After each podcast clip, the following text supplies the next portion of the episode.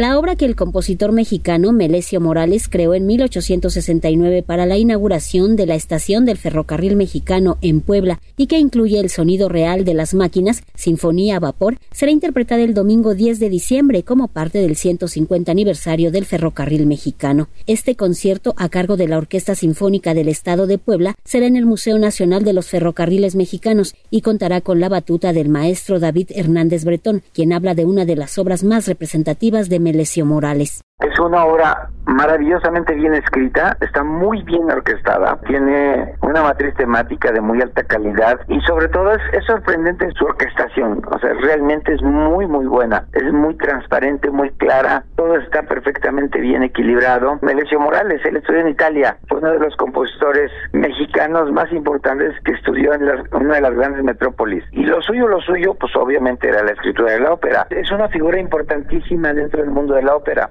El también titulado Concierto Sinfonía Vapor dará cuenta de esta composición. Fue el 16 de septiembre de 1869 cuando el presidente Benito Juárez inauguró el ramal del ferrocarril mexicano, que llegaría a la ciudad de Puebla.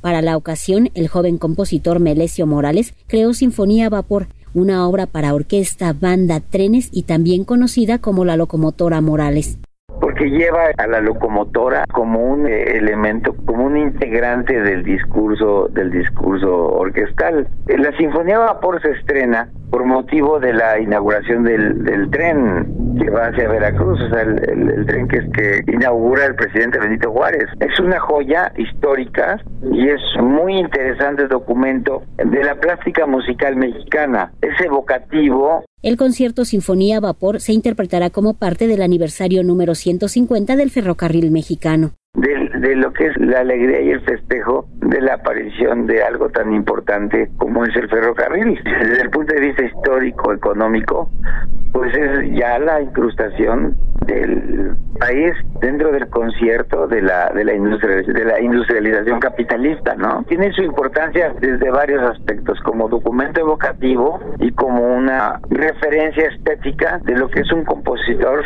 del siglo XIX, o sea, de lo que es la la escuela mexicana composicional del siglo XIX. El concierto Sinfonía Vapor 2023 se llevará a cabo el 10 de diciembre a las 13 horas en el Museo Nacional de los Ferrocarriles Mexicanos, en Puebla, y será transmitido por esta frecuencia. Para Radio Educación, Verónica Romero.